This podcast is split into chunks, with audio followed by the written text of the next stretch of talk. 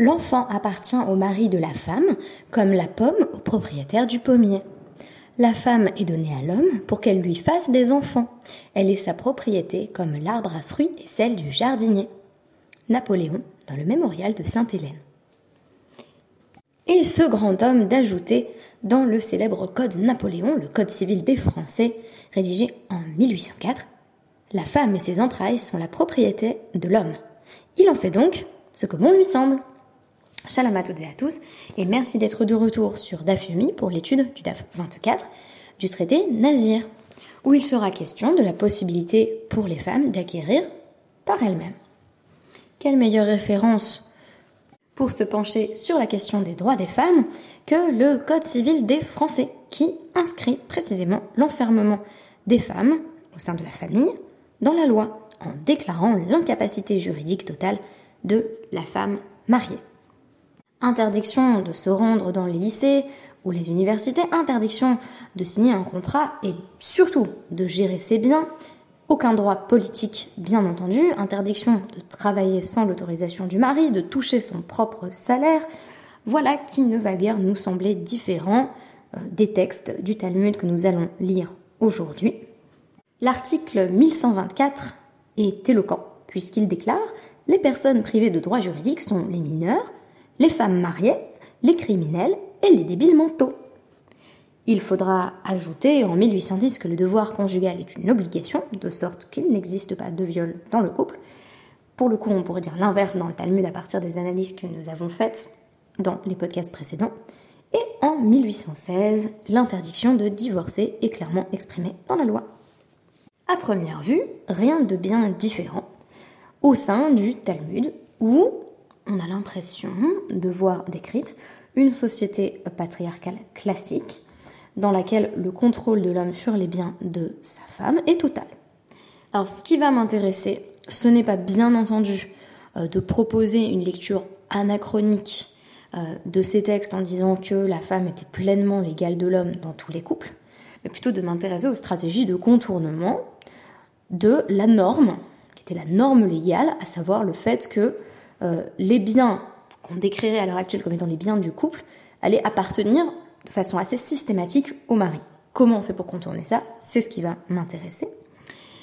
Puisque dans la Mishnah, on nous a parlé de la différence entre un sacrifice qui aurait été mis de côté euh, par la femme lorsqu'elle a fait un vœu de Nézirut et qui aurait émané des possessions de son mari, et un sacrifice qui aurait été tiré de ses propres biens à elle.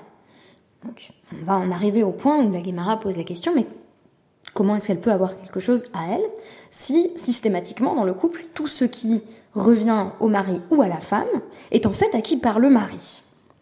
Je rappelle euh, les raisons, si on peut dire, qui sous-tendent ce cadre. Le mari a un certain nombre d'obligations qui ne sont pas symétriques, c'est-à-dire que le mari doit, et s'engage à au moment du mariage, nourrir sa femme, la vêtir et avoir des relations sexuelles avec elle, même si ce dernier point est bien entendu beaucoup moins important ici. Donc, il doit la nourrir et la vêtir, de sorte que, si elle a elle-même des revenus du travail de ses mains, elle les lui donne et il va pouvoir, à l'aide euh, de ses revenus, la nourrir et la vêtir comme il se doit, sachant que nous avons déjà étudié des exceptions à ce modèle dans le traité Ketubot, à savoir le cas d'une femme qui dit laisse-moi mes revenus et je vais m'occuper de moi-même en fait. C'est-à-dire que je vais me nourrir toute seule, je vais me vêtir toute seule. Donc le mari euh, renonce à ses obligations, mais aussi à ses droits sur les biens de sa femme. Très intéressant, ce cas ne va pas être mentionné ici quand on nous demande comment est-ce qu'une femme peut avoir des biens qui lui appartiennent. Peut-être parce que c'était un cas extrêmement euh, minoritaire. En tout cas, moi, je vais m'intéresser aux autres justifications qui sont données dans ce contexte. Donc, euh, on nous dit à travers la Mishnah que euh, si la femme avait mis de côté un animal de, son mari, donc pour, l'apporter en corban, à l'issue de sa période de Nézirut, elle voulait devenir ascète, et son mari a dit, moi je veux, je veux pas que tu deviennes ascète, en fait, donc il a dit sous son vœu, euh, dès qu'elle l'a prononcé, et on nous dit, bah, l'animal lui-même, qu'il appartenait au mari qui a dit sous le vœu, il n'a plus aucun caractère de sainteté. Donc, la Gemara commence là-dessus. Mantana deval lo mishtabad. qui est le Tana qui nous enseigne ici qu'un mari n'est pas mishtabadla, asservi à sa femme? Vous me direz, ça vient contredire des déclarations qu'on a déjà étudiées euh, dans Ketubot, mais aussi dans Nedarim, à savoir que, dans une large mesure, l'époux est mishtabad vis-à-vis de sa femme, il, lui est asservi, dans la mesure où il a l'obligation de la vêtir et de la nourrir, tout comme elle lui est asservie, dans la mesure où elle doit euh, donc, euh, lui rendre un certain nombre de, services, euh, effectuer un certain nombre de tâches domestiques dont elle peut, dans une large mesure, se dispenser si elle parvient à les déléguer, notamment si elle est euh, plus, plus aisée. Ça, on l'a étudié aussi dans le traité Ketubot. Donc on nous dit qui considère en fait que le mari, il n'a pas l'obligation de donner à sa femme de quoi faire des sacrifices quand elle a besoin d'en faire? Amara Ramananhi, c'est la vie des sages. Donc, fait très intéressant, on semble penser que, étant donné que c'est la vie majoritaire qui va être opposée à celui de Rabbi Yehuda, euh, c'est la vie qui est dominante dans la lacha, or c'est l'inverse qui va être vrai. C'est la vie, pour une fois, minoritaire qui va l'emporter. Donc on nous dit, bah, Rabbi amai tetse ve ba eder. Hamishtabadla. Parce que la vie de Rabbi Yehuda, c'est que euh, l'époux est asservi à sa femme, pas seulement pour, on va dire, la vêtir et la nourrir, mais également, euh, vu que en fait c'est lui qui perçoit les revenus qui reviendraient au couple, voire même à la femme directement, il doit également lui payer ses sacrifices. Quand elle a besoin d'apporter des corbanotes, euh, eh bien c'est lui qui va devoir les fournir. On pourrait dire, la question ça va être bien entendu dans la Gemara, est-ce que ce sont des corbanotes facultatifs ou obligatoires? Par exemple, si une femme donne naissance à un enfant, elle doit apporter des corbanotes, c'est tout à fait obligatoire. Donc on a du mal à concevoir ici que le mari ne les fournisse pas. Mais on peut dire, bah, pour le cas de la Néziroute, je veux dire, c'est son vœu, ça la regarde quelque part. Donc là, on comprendrait mieux pourquoi le mari n'aurait pas l'obligation de lui fournir des sacrifices. Donc on nous dit, si la Mishnah reflétait la vie de Rabbi Yehuda, pourquoi est-ce qu'on nous dit que cet animal qui a été désigné en sacrifice euh, pour, euh, pour la Néziroute de la femme, doit, euh, on doit le laisser partir et le laisser donc brouter dans le champ c'est-à-dire en fait, il garde un caractère de, sainteté, mais on attend qu'il développe un défaut physique de sorte qu'on peut, qu'on peut ensuite l'abattre. Donc en somme, il n'est pas offert en sacrifice si le mari a bel et bien l'obligation euh, de lui fournir ses sacrifices, alors la sainteté de l'animal devrait rester entière même s'il a annulé le vœu. Parce que bah, la sainteté, euh, elle n'est pas annulable rétroactivement. C'est-à-dire il a annulé son vœu, mais il peut pas annuler le fait qu'elle avait désigné un animal comme un futur sacrifice.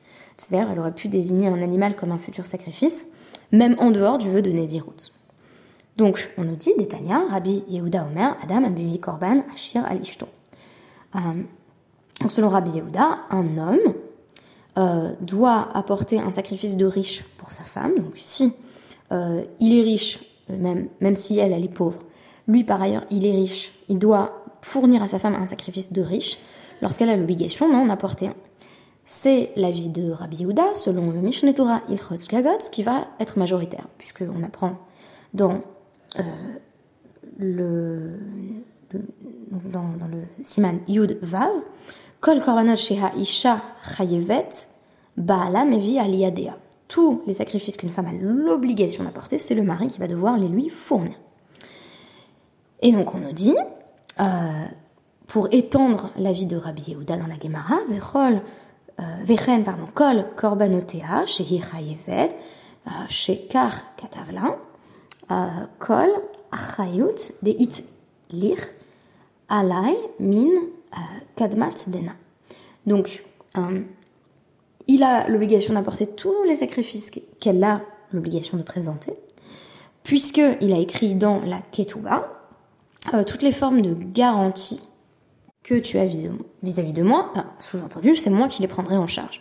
Donc, chaque fois que l'épouse serait responsable de présenter un sacrifice, c'est le mari qui va avoir cette obligation. Alors on nous dit, bah, selon Rava, Afilu Tema Rabbi. La Mishnah pourrait tout aussi bien refléter la vie de Rabbi Yehuda. Parce que, qui, euh, Abad là, tu pourrais parfaitement dire que là où le mari a l'obligation de présenter euh, le sacrifice, de fournir à sa femme un sacrifice parmi ses propres animaux à lui, c'est quand elle est obligée de la porter. Mais si elle n'est pas obligée, peut-être que là, le mari est exempté. Tandis que selon les sages, qui deviennent paradoxalement la vie minoritaire, l'homme de la clan. Il n'a aucune obligation envers elle. Alors on nous dit, mais est-ce que les sages considèrent finalement que euh, le mari n'a jamais à fournir l'animal? On nous dit, et la échidame euh, des mishabadla kegon des akniyala. On peut dire qu'il est effectivement asservi à sa femme du point de vue du sacrifice à lui fournir lorsque il a transféré la propriété de l'un de ses animaux à elle. Alors on nous dit bah non, euh, Kevan des des aknela hava des nafsha, puisque son mari lui a dit prends cet animal, fais-en ce que tu veux, et bien maintenant il est à elle. Donc c'est pas exactement la même chose que de dire qu'il a l'obligation de lui fournir de quoi apporter ses sacrifices. Donc on a déjà un premier élément de réponse à notre question de départ. Quand est-ce qu'une femme peut être propriétaire Quand son mari décide qu'elle a le droit de l'être? Ah, évidemment, on n'est pas euh, dans des niveaux de féminisme euh, prodigieux. Euh, donc, la Guémara va maintenant s'interroger à la question spécifique de une situation décrite dans la Mishnah, Imshela Haita Behemata. donc on nous dit Khatat Tamut Ola Tikraf. Si elle avait pris l'un de ses animaux à elle, si elle avait désigné l'un de ses animaux à elle comme sacrifice de faute, elle doit le laisser mourir. Et si c'était euh, une hola, une holocauste, elle doit effectivement apporter le sacrifice quand bien même son mari a annulé son vœu parce qu'il y a déjà eu désignation de sainteté. Visiblement, cette désignation de sainteté ne peut pas être défaite rétroactivement. Et là, on nous dit, hi menala. Mais d'où est-ce qu'elle a quelque chose qui est à elle Ha amart. Ma kanta isha kanabala. Retour dans le code napoléonien. Il est bien dit, c'est un principe légal si vous voulez, tout ce qu'une femme acquiert est en réalité acquis par son mari, automatiquement. Rav Papa, chez euh, Kim Tsata, mais Isata. Rav Papa dit comment est-ce qu'elle peut avoir un animal à elle? Parce que elle a pris sur sa propre pension alimentaire. Littéralement, elle a sauvé sur, euh, sa, pâte. Donc la, la, pâte que son mari lui donne pour faire son pain, en fait. Euh, donc, elle a économisé à partir de l'argent que lui donnait son mari. Et en fait, j'ai l'impression qu'on a très longtemps, et j'en parle parfois, hein, jusqu'à mes propres grands-parents, euh, cette idée que les femmes recevaient une certaine somme d'argent de poche. Donc elles pouvaient faire les courses, acheter un certain nombre de choses qui étaient perçues comme indispensables. Et si elles parvenaient à économiser, euh, elles pouvaient bah, s'acheter quelque chose qui leur faisait plaisir avec le reste de l'argent. On ne perd pas cette idée de contrôle du mari sur l'argent, mais la femme va se désigner, se trouver un tout petit espace de liberté à partir de ses propres prérogatives. C'est-à-dire, en gros, on a déjà étudié le cas d'une femme qui dit bah, je garde mes revenus et, euh, et, tu n'as pas besoin de me donner quoi que ce soit en fait. Là, on nous dit autre chose. C'est effectivement une femme qui n'a visiblement pas de revenus euh, qui lui soit propre, mais qui dit je fais ce que je veux de, la somme que mon mari me donne. Donc c'est pas une somme qui est strictement euh, désignée pour, par exemple, l'alimentation, puisqu'ici elle elle va prendre un plus petit budget course pour pouvoir euh, également effectuer des corbanotes. Très intéressant d'ailleurs, cette recherche de, sainteté aussi, euh, qui passe par euh, le fait de, se trouver un tout petit espace d'indépendance. Ou alors on nous dit autre cas, Iba tu pourrais dire aussi, des akni la acher ve amarla, almenat she'ein le reshut Ça pourrait être aussi le cas de quelqu'un qui lui a donné quelque chose, donc il lui a fait un cadeau, en fait, qu'il a acquis pour elle, qu'il a donné un animal en disant Je te le donne à condition que ton mari ne puisse pas s'en servir. Notons que ici, on n'a pas la troisième hypothèse, celle que j'attendais en quelque sorte, à savoir une femme financièrement indépendante, euh, au sujet de laquelle le Sheila serait moins mystérieux. C'est-à-dire c'est à elle, bah forcément c'est à elle, puisqu'elle elle touche ses propres revenus. Est-ce parce que ce modèle était ultra minoritaire, ou est-ce parce que, au contraire, c'est évident que si c'est l'une de ces femmes qui dit euh, Eni nizonet ve eni osa, euh, alors bah, elle peut tout à fait avoir euh, des, biens qui lui appartiennent. Ou du moins, elle récolte en tout cas le travail de ses propres mains. Notons que quand j'ai consulté les sections RI sur cette formule même, très intrigante, je te donne quelque chose pourvu que ton mari puisse pas y toucher. J'ai constaté que c'est bien plus compliqué qu'il n'y paraît. On lit par exemple là-dessus le Mishneh Torah, Ilchot, Sechia ou Matana. Donc Gimel, Yudbet, Yud Gimel, on voit qu'en fait, Quand une personne fait un cadeau à, d'ailleurs, un, esclave ou une femme mariée, euh, en fait, ce cadeau va directement au mari.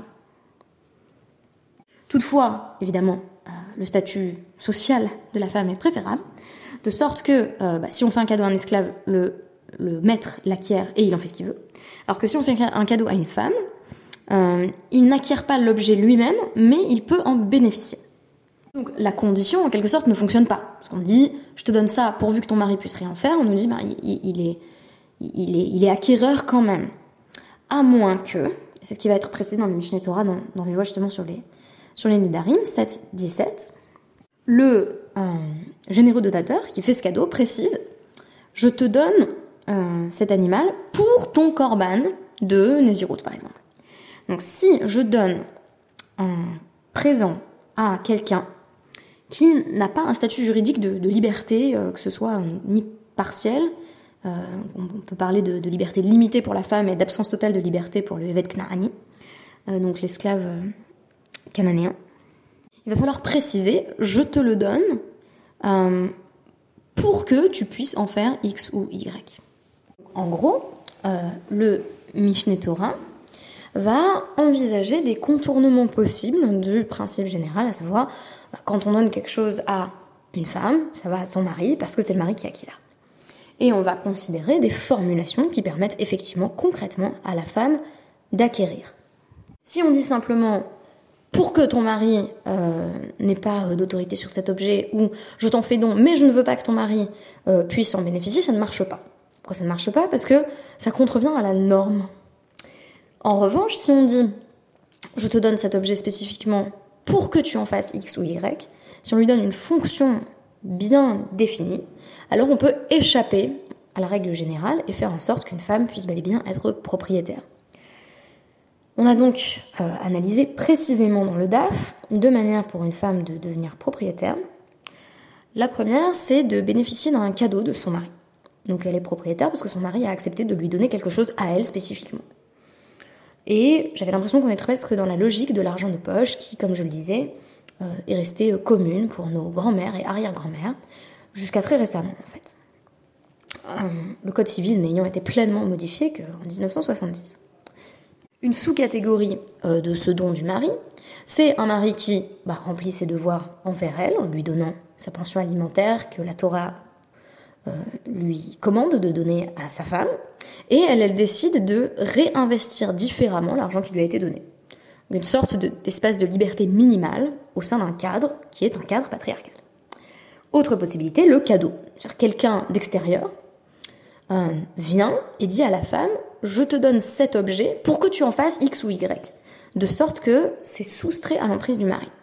Troisième possibilité qui n'est pas mentionnée dans le DAF d'ailleurs, une femme qui conquiert son indépendance financière. En acceptant, et c'est l'un des enjeux bien entendu essentiels du patriarcat. Le patriarcat, ça nous arrange très souvent, très très souvent. Pas la, galanterie, euh, on me tient les portes, machin, on me porte les courses, voilà, c'est ça aussi. Donc, cette femme qui dit, et ni ni honnête, ça, elle dit bah, Moi, je travaille pas pour toi, mais du coup, tu me donnes rien. Ah, c'est d'accord. Donc le mari perd des obligations et perd des droits. Ce faisant, on pourrait peut-être parvenir à une forme de liberté juridique qui ne soit paradoxalement pas en contradiction avec la norme. La norme étant, c'est le mari qui prend et qui redistribue. Et ça nous permet aussi de sortir du côté un peu épiphénomène du cadeau, qui implique d'ailleurs l'intervention d'un tiers libérateur. Donc, d'une part, on aurait au sein même du patriarcat, le patriarcat bienveillant. C'est un mari qui donne à sa femme et qui dit bah tiens prends cet animal et va faire un corban. Rappelons que le patriarcat bienveillant est aussi rentré dans la loi puisque c'est l'avis de euh, Rabbi Yehuda qui l'emporte et qu'en fait un mari doit donner autre chose que le vêtement et la nourriture à une femme, il doit lui donner entre autres ses propres sacrifices à elle.